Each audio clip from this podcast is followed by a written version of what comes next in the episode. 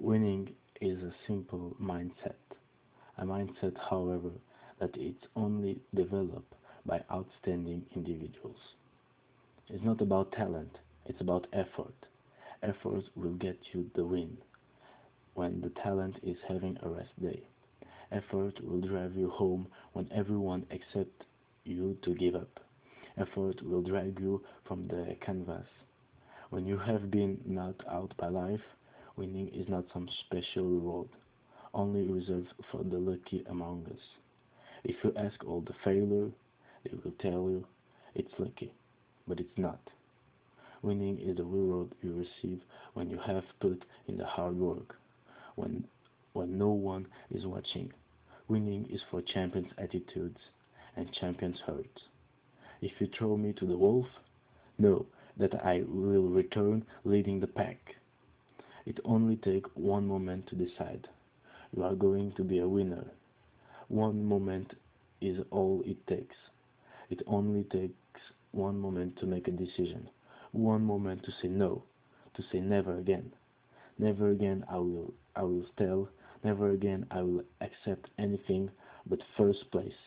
One more one moment to be strong, one moment to separate myself from the rest. Win at all cost. Winning is simply a mindset. A mindset, however, that is only developed by outstanding individuals. Are you out, outstanding? Outwork your competitions. If you out, if you outwork your opponent day in and day out, you will beat him come game day. There is no questions. But you have to commitment and discipline to be better, day in and day out. Always giving more than your opponent. One more rep, one more set, one more mile. That is what it takes to get the edge. Winning is what happens when the deep down inside you got tired of losing.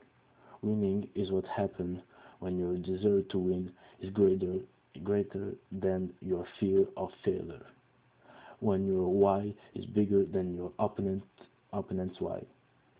When your hunger is greater, it won't take second anymore. No longer will I tell. I deserve first. First is mine, and I will take what is mine.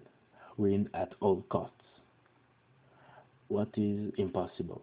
Nothing. Anything is possible. We see people come from nothing every day. We see people start off with nothing in their pockets, but before they die, they had a world. It's because they could see actually what they want a long time ago. If you can think it inside your brain, it, it can come to, to life. If someone else has achieved it before, you can too.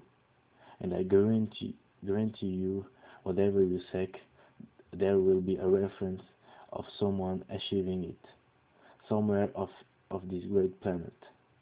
Find the story, model them, then better them. It matters not the color of your skin. It matters not where you were born. It matters not the limit of your friends and family. The only thing that matters is you and what you believe is possible.